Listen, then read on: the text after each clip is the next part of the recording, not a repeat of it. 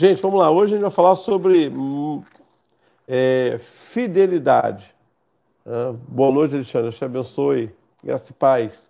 Vamos falar sobre fidelidade. Quarta-feira, mansidão. Sexta-feira, domínio próprio, em temperança ou domínio próprio.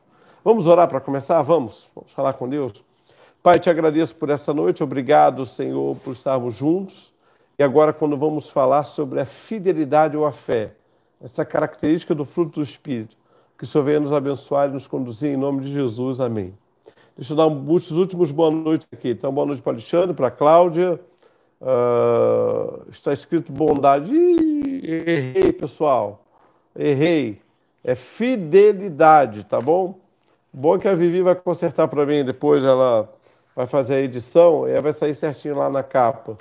É fidelidade. Fidelidade hoje, Quarta-feira, mansidão. Sexta-feira, nós vamos ter, então, para encerrar a nona característica né, o, do fruto do Espírito, domínio próprio. Ok?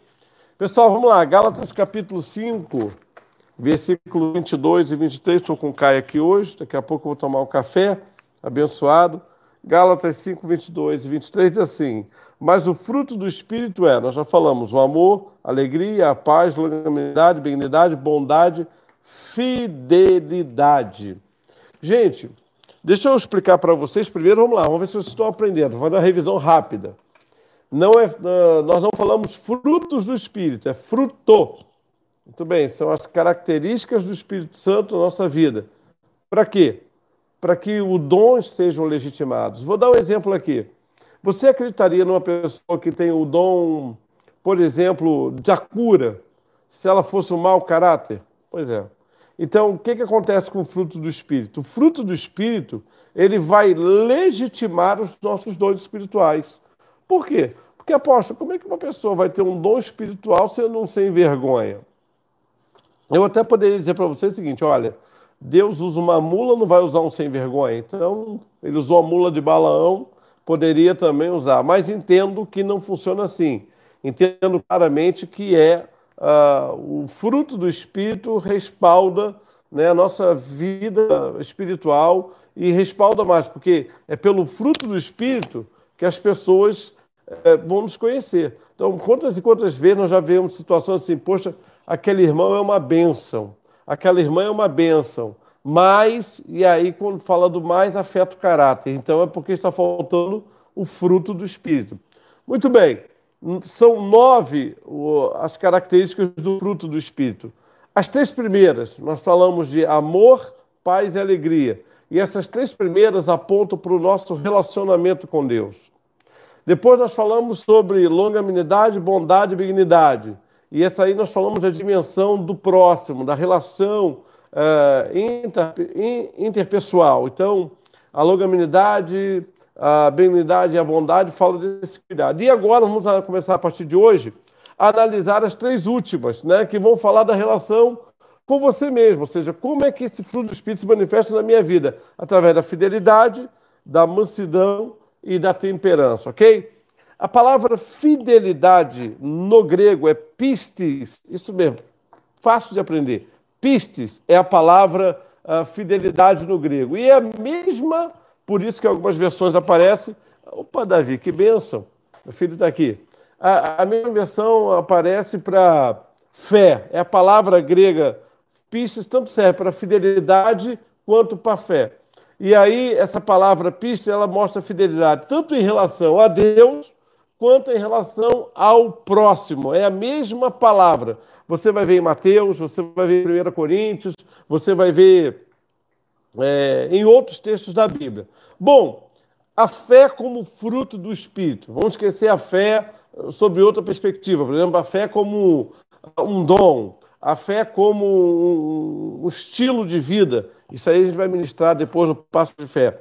Vamos ver hoje a fé como um fruto do Espírito ela tem que estar ligada à fidelidade, ou seja, a fidelidade, à veracidade, à confiabilidade. Então, ela é uma graça, vamos dizer, uma virtude essencial da vida cristã. Por quê? Gente, quantas pessoas que se dizem crentes não são confiáveis? Quantas pessoas que se dizem cristãs e não são confiáveis. Então, a fidelidade é uma das, das virtudes mais importantes da nossa vida cristã. Mas por que, apóstolo? Porque ela começa com o nosso relacionamento com Deus e esse relacionamento vai transbordar no nosso relacionamento com o próximo, com os nossos irmãos. Então, quantas pessoas, né, no nosso dia a dia estão vivendo literalmente isso? Olha, é, trabalhando em cima do seguinte: poxa, eu sigo a Deus, mas ela não é confiável. Ah, eu sigo a Deus, mas ela não é uma pessoa que gere confiança. E aí, pessoal, não tem jeito. Vou dar um exemplo, ou um exemplo prático. Você quer ver uma coisa? Não, olha, eu vou fazer aquela visita lá, hein? Pode me esperar que eu vou fazer aquela visita. E nunca visitou.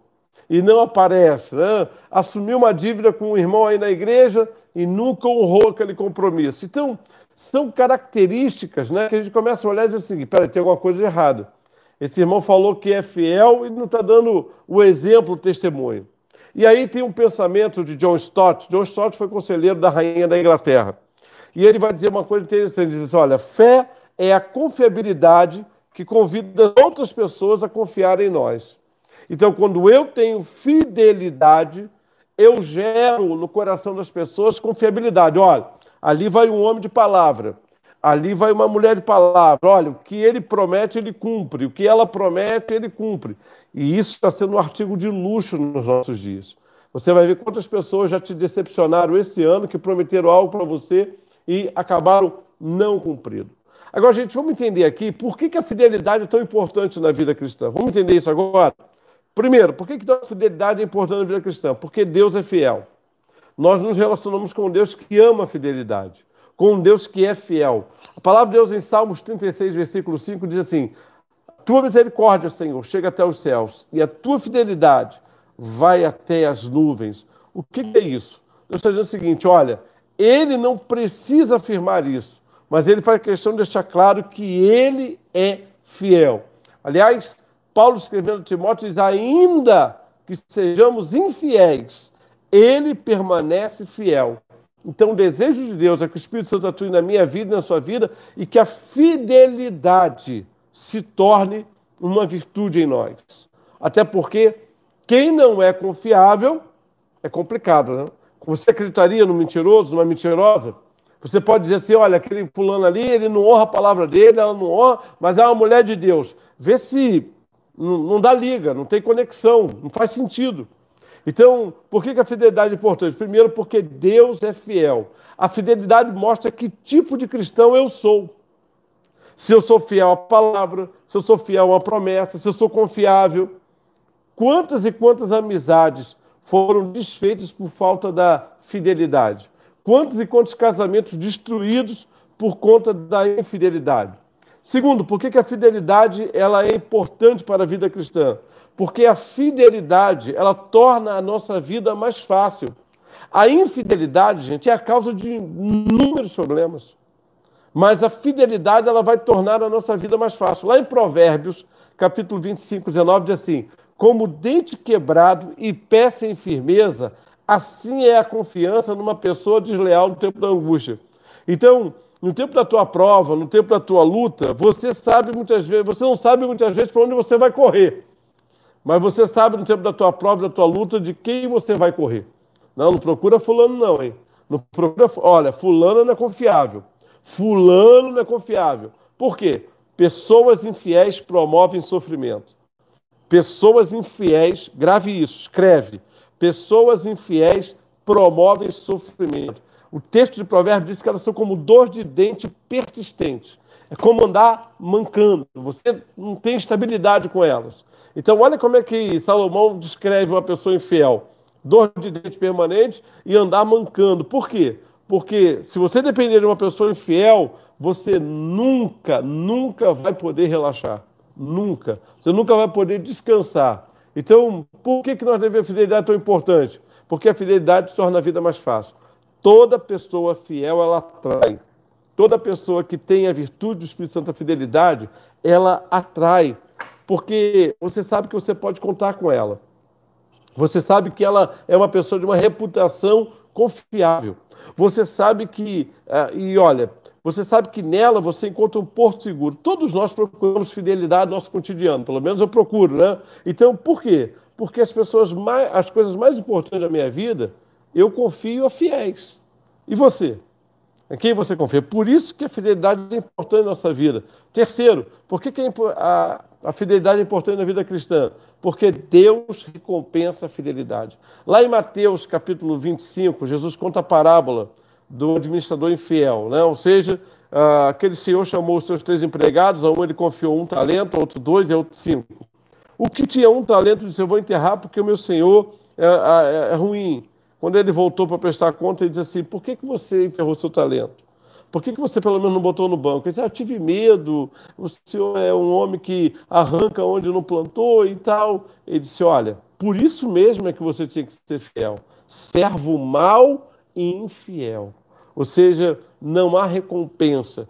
Mas sobre os outros dois, o que enterrou dois, entregou quatro, que enterrou cinco, entregou dez, ele disse: Olha, servo bom e fiel. Sobre o muito, foste fiel no pouco, e sobre o muito eu te colocarei. Olha que coisa preciosa. Isso quer dizer o quê? Isso quer dizer que Deus recompensa a fidelidade. Toda pessoa fiel, ela recebe recompensa. No dia do julgamento, gente, Deus não vai julgar as pessoas por causa da intenção. Deus vai julgar as pessoas por causa das suas ações. Eu não serei avaliado no julgamento final pelas minhas intenções. Eu serei avaliado pelas minhas intenções. E vou ser condenado ou absolvido, recompensado por conta da minha fidelidade. Então, se você quiser recompensado no céu, aprenda a ser uma pessoa fiel. Aprenda a ser uma pessoa confiável. Bom, mas vamos lá. Antes de eu entrar na Bíblia, né, propriamente no texto de hoje, eu queria pensar com você o seguinte: marcas de uma pessoa que tem a fidelidade. Vamos entender como, quais são as características de uma pessoa que tem a fidelidade como fruto do Espírito? Vamos lá? Primeira marca é uma pessoa que cumpre as suas promessas. Então, quais são as marcas de uma pessoa que tem fidelidade? Quais são as marcas de uma pessoa que tem fidelidade? Primeiro, ela cumpre as suas promessas. Provérbios, capítulo 25, versículo 14, assim: Como nuvens e ventos que não trazem chuva, assim é aquele que se gaba de presentes que não deu. Olha que coisa interessante. Você conhece alguém assim? Que faz promessa e não cumpre? Olha, pode contar comigo, já falou isso para você umas dez vezes e nunca cumpriu. Pois é, pretendem fazer, mas de fato nunca fazem. Pois é, aquele que se gaba de presentes que nunca deu. Essa é, é, o que o provérbio diz essa pessoa. Olha, é aquele que se gaba de presentes que nunca deu. Tenha cuidado com as promessas que você faz. Por favor, cumpra os seus tratos. Honre a sua palavra.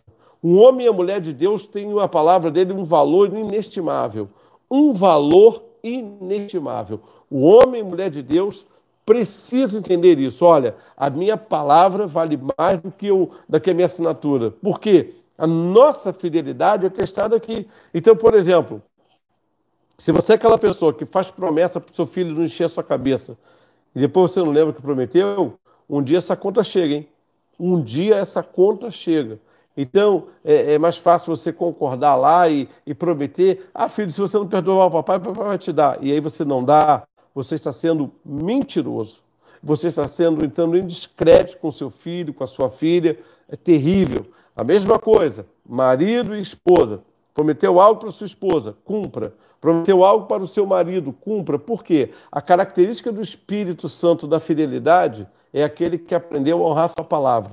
É aquele que aprendeu a honrar. O maior relacionamento hoje que eu vejo entre pais e filhos chama-se ressentimento. Por quê? Porque pais são especialistas em quebrar promessa feita aos filhos. Você fez uma promessa, então honre a sua promessa. Você fez a sua promessa, honre a sua promessa, porque é importante que você tenha, e você, minha irmã, minha irmã, tenha uma vida em que, olha, o que ela fala, ela cumpre, o que ele fala, ele cumpre. Então, se você for fiel à sua palavra, você vai dispensar a necessidade de juramento. Isso mesmo quem tem a fidelidade como marca do Espírito Santo não tem que ficar, eu juro, eu juro por Deus, eu juro. Crente não jura. Palavra do cristão é sim, sim, não, não. Tem gente que promete, você não vai nem precisar fazer, ó, eu juro, nem o sinal da cruz. Ah, você que é católico está aí me assistindo, não vai precisar. Você vai ter o seguinte: olha, a minha palavra basta. Sim, sim, não, não. Ou seja, a sua palavra vai ter um peso em que as pessoas vão conhecer. Então, a primeira marca da pessoa que ela é fiel, qual é a marca, apóstolo? É que ela cumpre o que ela promete. Muitas pessoas têm dores de cabeça porque não cumprem o que promete. Segunda marca, respeite as alianças que você entrou. Muito bem. Casamento é uma aliança, você entrou, respeita essa aliança. Você tem que aprender a respeitar a aliança do namoro, você tem que respeitar a aliança do casamento, do noivado. Se você não respeita a aliança do namoro, você já vai levar para infidelidade para o noivado, vai levar infidelidade para o casamento. Então, alianças são para serem respeitadas. Você entrou numa sociedade, respeite a aliança da sociedade. Você entrou no ministério, respeite a aliança daquele ministério. Você entrou no casamento, respeite a aliança. Quantas pessoas, casais, trocam, né? as alianças noivado e diz assim: Olha, eu prometo que eu vou ser fiel a você, eu prometo que eu vou te amar até o fim. E quando casa, o casamento vai lá um ano, dois anos, três anos estão acabando. Por quê? Porque não respeito a aliança. Quem tem a fidelidade como fruto do Espírito sabe respeitar a aliança, ele sabe respeitar. Então as pessoas têm isso. Olha, você acredita que tem gente que tem mais respeito à aliança que faz com o time de futebol do que com o casamento? Tem gente dizendo, eu não troco meu time por nada, mas já está no quarto casamento, no quinto casamento, por quê? Porque ele não sabe respeitar a aliança. Então, é, é óbvio que a minha aliança com Deus tem que preceder a minha aliança com a minha esposa. Ou seja, eu tenho que amar mais a Deus do que a minha esposa. Quem ama mais a Deus do que a esposa vai permanecer casado. Quem ama mais a Deus do que o esposo vai permanecer casado. Mas por quê? Porque quando a carne gemer, Deus vai dizer assim: fui eu que fiz essa aliança, fui eu que abençoei esse pacto. Então é muito importante que você tenha isso no seu coração. Respeite as alianças que você faz.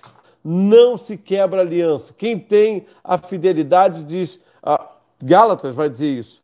Uma aliança feita e uma vez ratificada não se anula, não se quebra. Lá em Hebreus capítulo 13, versículo 4, diz assim: digno de honra entre todos seja o matrimônio, bem como o leito conjugal sem mácula, porque Deus julgará os impuros e os adúlteros. Honra quer dizer respeitar, ter em alta conta, ter em autoestima, encarar com seriedade. Então, gente, fidelidade não é opção, fidelidade é obrigação. Eu falei isso ontem aqui ministrando aos casais ah, no culto da igreja. Ninguém, ninguém pode se gloriar.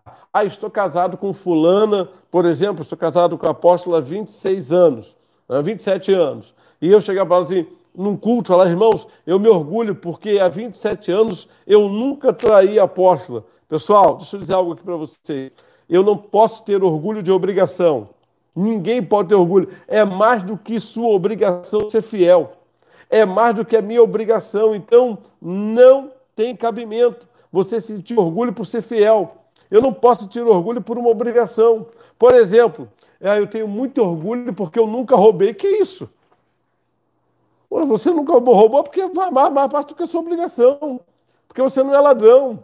Então nós não podemos achar normal, gente, que haja essa perspectiva da fidelidade. Então, quando eu assumo compromisso, eu tenho que aprender a respeitar a aliança. E uma aliança que não é respeitada é problemática. Hein? Então, mantenha suas promessas, mantenha sua honra em dia. Terceiro, qual é a marca de uma pessoa que tem a fidelidade do Espírito na sua vida? Use seus talentos. Meus amados, está uma onda de crente que quer vir para a igreja só para assistir culto. Não pode.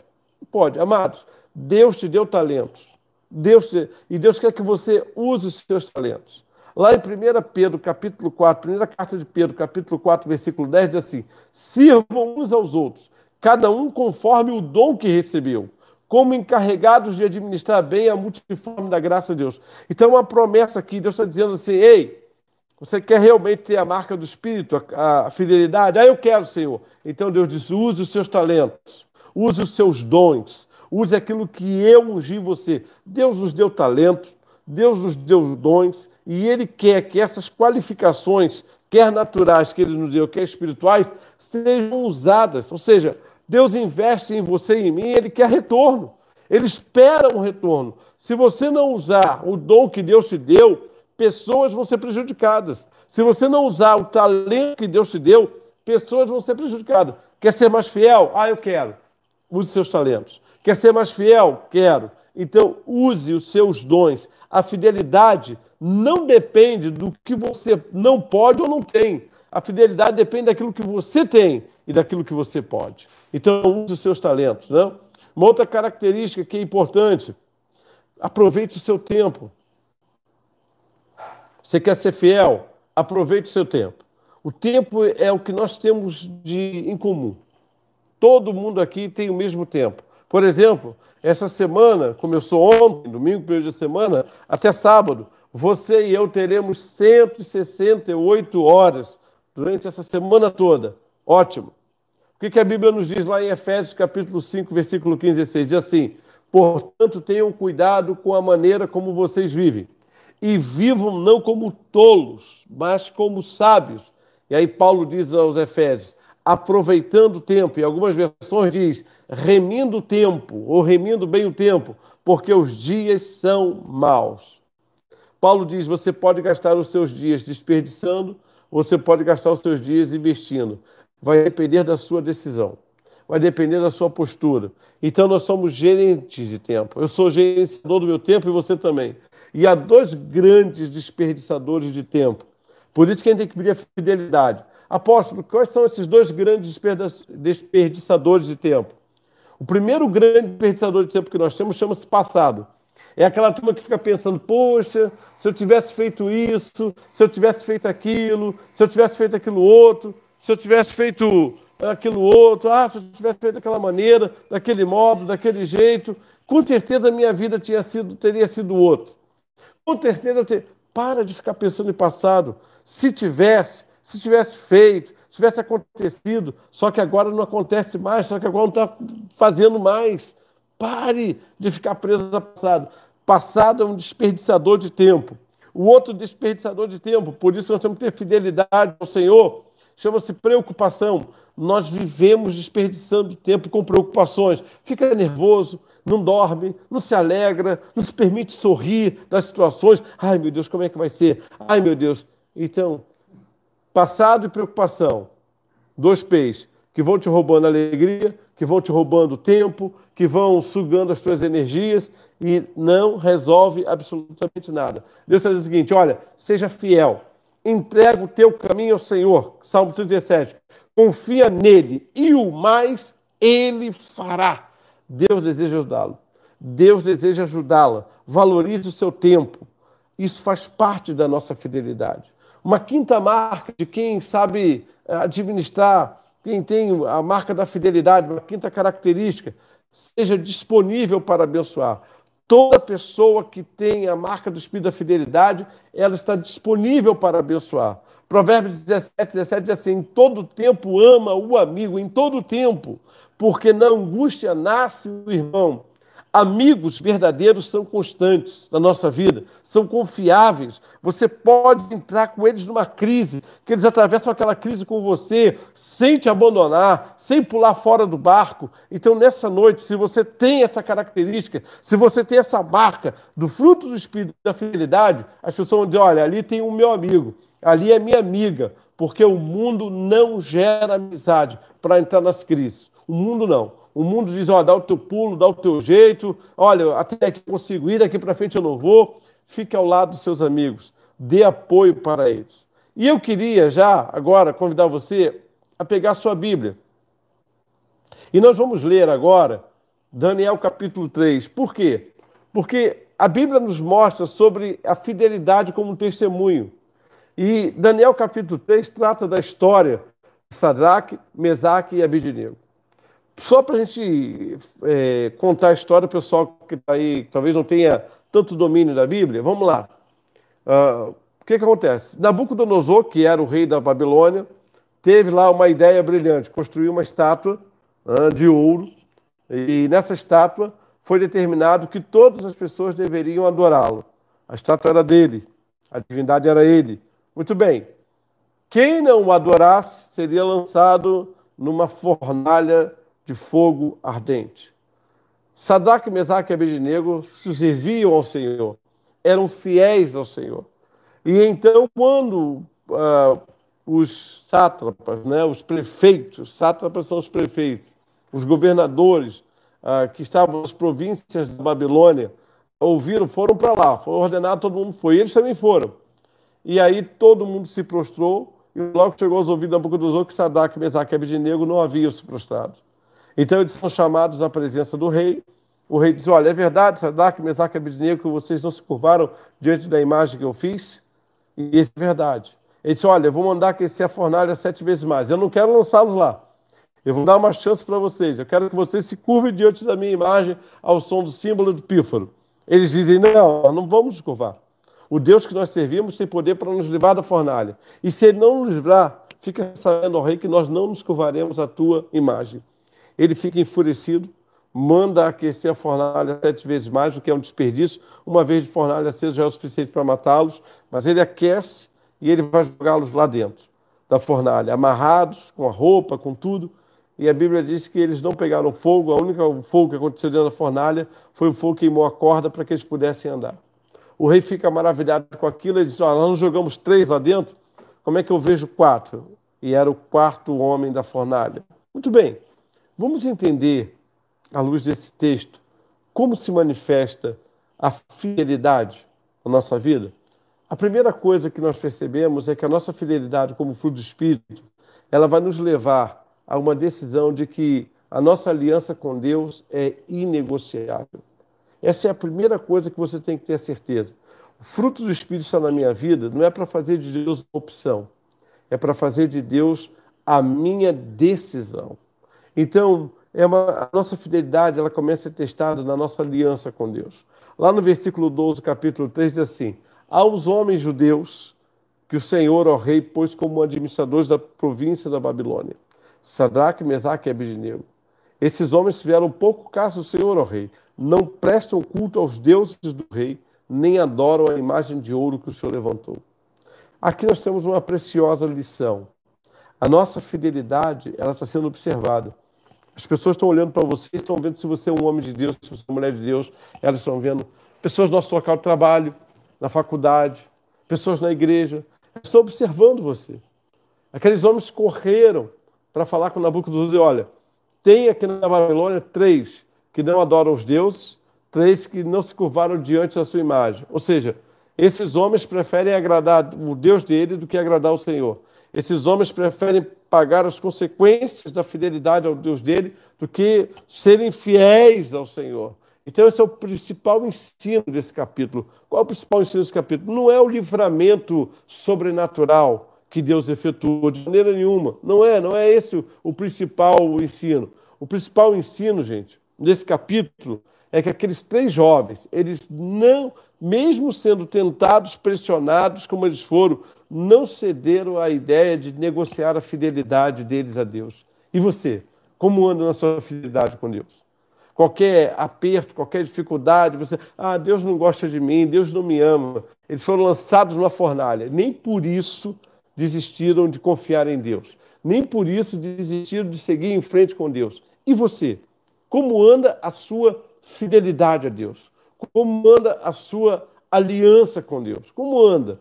Ou seja, para eles, transigir, ou seja, transgredir, não era uma palavra do vocabulário que eles usavam. Nós não vamos transgredir a nossa aliança com Deus. Nós não vamos nos curvar diante da imagem de Nabucodonosor. Ou seja, ainda que signifique a nossa morte, nós não vamos trair a nossa aliança com Deus.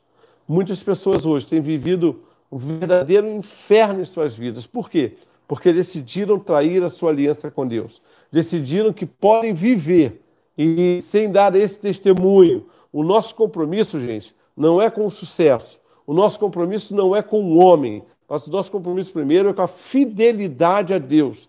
Então há pessoas que começam a ter grandes conquistas na sua vida porque vão vendendo as suas consciências. Vão vendendo, sabe, a sua palavra, não tem mais uma palavra de honra, não tem mais uma palavra de fato e de verdade. Então é muito importante que você nessa noite entenda o seguinte: a fidelidade como fruto do Espírito vai te marcar no mundo, se você tem ou não aliança com Deus. As pessoas vão olhar e dizer: olha, ali, elas não falam assim, ali vai um batista, ali vai um assembleano, ali vai um católico. Eles dizem: olha, ali vai um homem que confia em Deus, ali vai uma mulher de Deus, um homem de Deus. Então a fidelidade do Espírito trabalhando na minha vida vai dar o meu testemunho. Segundo, a nossa fidelidade não nos isenta de problemas. Não confunda fidelidade com seguro de vida. Ah, mas apóstolo, eu não estou entendendo. Eu sou fiel a Deus e eu não estou entendendo porque que eu estou passando por isso. Apóstolo, eu faço as coisas todas certinhas, eu não sei porque eu estou enfrentando essa luta, eu não sei porque eu passei isso na minha vida. Escute, a nossa fidelidade não é seguro de vida, mas a nossa fidelidade provê, traz provisão para os meios problemas. Versículo 21 diz assim: Então esses homens foram amarrados com os seus mantos, túnicas e chapéus, e suas outras roupas. Foram jogados na fornalha ardente. Versículo 25. Mas o rei diz: Eu, porém, estou vendo quatro homens soltos, foram amarrados no 21. Estou vendo homens soltos andando no meio do fogo, não sofreram nenhum dano, e o aspecto do quarto é semelhante a um filho de Deus. Escuta, quem Deus não livrou Sadraque, Mesaque e Abidinego da provação, mas quem é fiel na provação vai encontrar livramento. Quem é fiel na provação vai encontrar livramento. Ele não livrou da fornalha, mas quem é fiel vai experimentar o livramento na fornalha. As pessoas confundem isso. Meu Deus, eu estou procurando ser fiel e eu não estou entendendo por que, que eu estou passando por isso. Deus diz, calma. Vai ser na fornalha que eu vou te socorrer. Vai ser na fornalha que eu vou te abençoar. Porque a palavra é clara. Em Paulo, capítulo 8 dos Romanos, ele diz: todas as coisas, sabemos que todas as coisas cooperam para o bem daqueles que amam a Deus. Tudo do Senhor está acima de tudo. E os planos do Senhor, nenhum dos planos do Senhor podem ser frustrados na minha vida e na tua vida. Não seria uma fornalha que ia acabar com os planos que Deus tinha para a vida de Sadraque, Mesaque e Abidinego. Deus não livrou esses jovens da ameaça, Deus não livrou esses jovens da fornalha, mas na fornalha eles foram libertos pela fidelidade, porque Deus honra a aliança. Deus honra a aliança. Se o crente escute isso, ser crente não é ser poupado, não é ser poupado de problemas. Ser crente não é ser poupado de provas. Ser crente não é ser poupado de aflições, de problemas financeiros, de desemprego, de doença. É uma mentira quando dizem isso para nós. É uma mentira. Nós passamos problemas familiares, mas ser crente é experimentar o livramento de Deus nos problemas. Por quê? Porque nós somos fiéis. Deus diz, então, é na tua fidelidade que eu vou agir.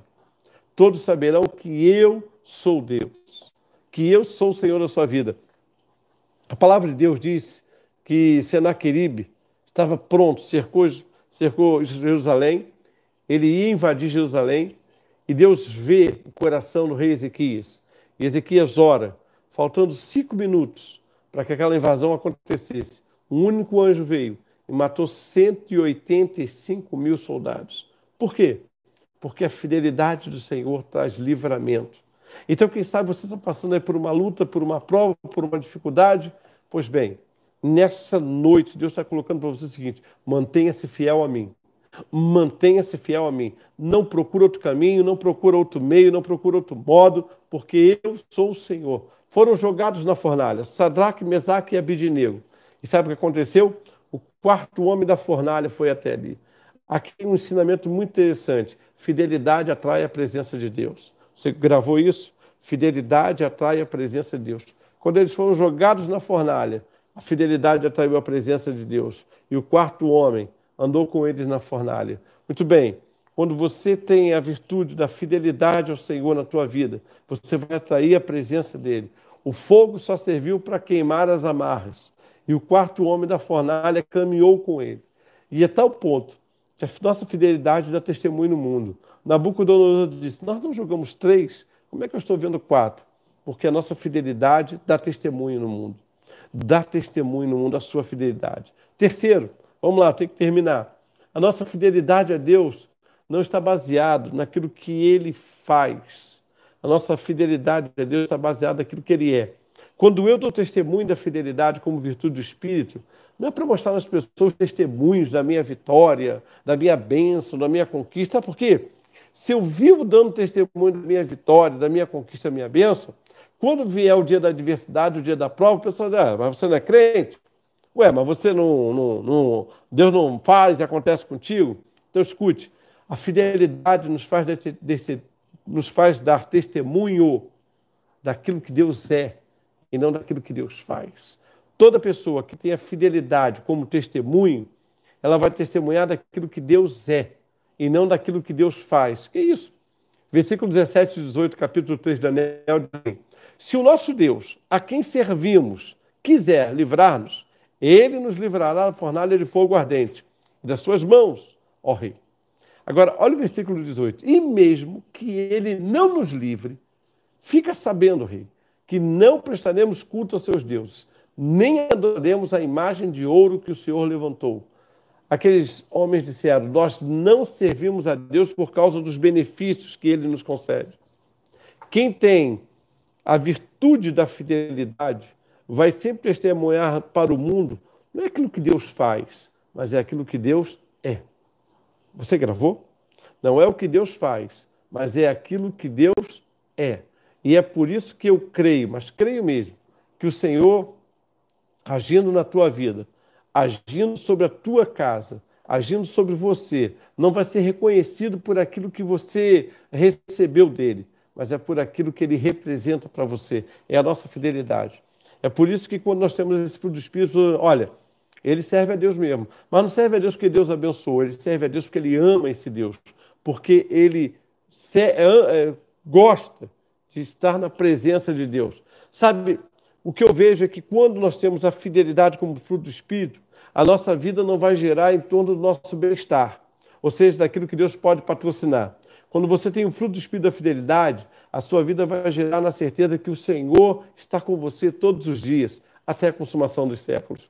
Quando você tem a fidelidade como marca da sua vida, você vai dizer o seguinte: olha, eu vou honrar a Deus em todo tempo.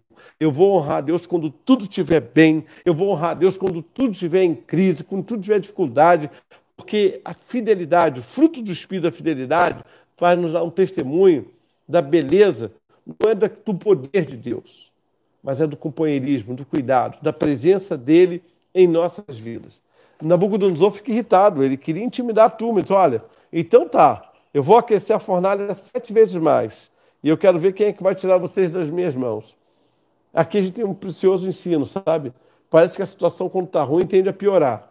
Por isso é que você queria mostrar mais ainda fidelidade. Mais ainda fidelidade. Uma quarta lição muito preciosa nesse texto sobre a fidelidade como fruto do Espírito é que quando nós somos fiéis a Deus, Ele virá ao nosso encontro. Quando Nabucodonosor joga esses homens, versículo 24 e 25, o que acontece? O livramento do fogo, gente, foi uma estratégia de Deus. Que isso é? Você imagina se Deus liberta esses homens antes? Se Deus promove alguma coisa antes? Então as pessoas que estavam ali presentes iam dizer: não, aconteceu isso, aconteceu aquilo. Aconteceu... Mas quando eles foram jogados na fornalha, todo mundo ali tinha uma certeza. Todo mundo ali teve uma convicção. Quem é que pode se levantar contra o Deus Nabucodonosor e ficar vivo? Quem é que pode se levantar contra esse Deus Todo-Poderoso da Babilônia e ficar vivo? O que é isso? Eles foram jogados na fornalha, Deus entra nessa fornalha. Então escute, toda vez, quando você tem a fidelidade do Espírito, toda vez que te lançarem na fornalha, pode ter certeza que você nunca, nunca vai estar sozinho. Apóstolo, Fui lançado na fornalha lá no trabalho porque eu não entrei no esquema. Fui mandado embora. O Senhor vai estar com você. Apóstolo, vivi uma situação de perseguição. Fui lançado na fornalha. O Senhor vai ao teu encontro. Não é você que vai ao encontro dele, não, meu amado. É ele que vai ao teu encontro. Apóstolo, estou passando um problema na minha vida conjugal, está uma fornalha. Então fique firme, fique fiel, porque ele vai ao teu encontro. Apóstolo, passando um problema financeiro. Fique firme. É uma fornalha. Essa dificuldade é, apóstolo, é uma fornalha. E olha, para piorar, foi aquecida sete vezes mais. Fique firme, fique fiel, porque ele vai ao teu encontro. Ele vai ao teu encontro. Ele vai buscar você lá. Apóstolo, passando problemas espirituais, sabe? a minha vida espiritual, eu desanimei, eu enfraqueci. Pois bem, fique firme, porque ele vai ao teu encontro. Essa é a característica daquele que tem um fruto do Espírito chamado fidelidade, essa virtude, essa característica. Terceiro, fidelidade sempre atrai prosperidade. Que isso? Versículo 30. Não tem coisa mais preciosa do que você ler esse texto e perceber que aqueles homens foram honrados por causa da fidelidade. Eles não foram honrados porque se submeteram à vontade da Nabucodonosor. Eles não foram honrados porque puxaram né, a, a sardinha para Nabucodonosor. Eles foram honrados porque eles serviram a Deus. E quem é fiel é próspero. Toda pessoa fiel vai experimentar a prosperidade. Nada é tão valioso para Deus quanto a nossa fidelidade. Ele nos chama a uma vida de fidelidade. A Bíblia diz em Malaquias que quando você é fiel a Deus, ele repreende os demônios que vêm para destruir a tua vida. Em todos os níveis, em todos os níveis. Paulo, escrevendo a segunda carta aos Coríntios, no capítulo 4, versículo 2, ele diz assim: requer que os dispenseiros sejam encontrados fiel. Ou seja, Deus não tem alternativa para você. Se você quer prosperar, fidelidade. Fidelidade. Gente, por que, que eu estou falando isso? Eu quero é, me, me dirigir agora para o final. As pessoas pensam que a fidelidade que nós temos que ter tem que ser uma coisa guardada no coração. Não, Deus, olha, apóstolo, Deus conhece como eu sou fiel. A nossa fidelidade a Deus, ela é um testemunho. Ela é um testemunho. As pessoas não vão entender, as pessoas não vão é, aceitar, elas vão dizer que você é fanático, fanática, que você está doido, que não é assim, que você tem que ser uma pessoa mais é, maleável, mais flexível. Mais ou menos o seguinte, elas dizem o seguinte, olha, não precisa ser fiel desse jeito. Porque esse tipo de fidelidade o mundo não aceita. Esse, esse tipo de fidelidade inflexível, intolerável, o mundo não aceita. Então o mundo mesmo te pressiona para você não ser fiel. Só que o nosso Deus não muda. Ele é o mesmo Deus ontem, ele é o mesmo Deus hoje e será eternamente. Ou seja, o nosso Deus não negocia flexibilidade de fidelidade. Para Deus ou é fiel ou é infiel. Não tem meio termo. Deus não trabalha com quase fiel. Deus não trabalha com aquele que foi meio fiel. A Bíblia, no, livro de Apocalipse, ele sempre diz assim: aquele que perseverar até o fim será salvo. Então, para Deus, a fidelidade tem começo, meio e fim. Aquele que perseverar, aquele que for fiel até o fim. E aí vem a promessa dessa fidelidade. E aí vem a bênção dessa fidelidade. Vai reinar com Cristo, vai desfrutar da estrela da manhã. Então é muito importante que você entenda, meu irmão, minha irmã, o seguinte: a fidelidade como fruto do Espírito, ela é um testemunho que nós damos pelo Espírito Santo. Então, não adianta você ter amor, paz, alegria, longanimidade, benignidade, bondade, se você não tiver a fidelidade. Porque é a fidelidade que vai pegar esse conjunto da obra e vai colocar à disposição do mundo. É a fidelidade que vai fazer você ter fé suficiente para dizer o seguinte: vou amar no mundo onde não tem amor, Vou ter paz no mundo onde tem paz. Vou ser bondoso no mundo onde não tem bondade. Você está entendendo por que um, uma característica do fruto está ligada à outra? Então você não pode jamais pensar o seguinte: eu vou mostrar ao mundo a minha bondade. Porque no dia que você começar a mostrar a sua bondade ao mundo sem a fidelidade, você, vai todo mundo cair de pau em cima de você. Você é um trouxa, você é uma boba, um bobo, um ingênuo, um incauto. E aí você dá aquela recuada. Mas quando você está debaixo do fruto do Espírito da fidelidade, você diz, não, peraí, pode me chamar do que quiser. Eu estou fazendo isso pela vontade de Deus, pela direção do Espírito. Eu não vou mudar. Percebeu a diferença? Você conseguiu entender a diferença? Pois é, é a fidelidade que fortalece você para executar todas as outras seis virtudes que ficaram para trás e todas as duas que virão para frente. Então, sem fé, você não vai conseguir ter, por exemplo, mansidão. Sem fé, você não vai conseguir ter domínio próprio. Mas sem fé também, você não vai conseguir sustentar o teu amor, a tua paz, a tua alegria. Não vai. Então, a fidelidade é uh, uma, uma característica chave do fruto do Espírito. Por quê? Porque eu não consigo executar nada sem a fé, sem a certeza que eu estou fazendo isso por amor a Deus, por fidelidade a Deus. Quando você tem essa certeza, Você sustenta o seu testemunho. E aí as pessoas dizem: olha, isso aí é obra do Espírito. Isso aí é só o Espírito para fazer nele. Só o Espírito para agir na vida dela. Se não for o Espírito, não consegue. Se não for o Espírito Santo, não tem entendimento. Muito bem, gente. Eu queria deixar essa palavra com vocês e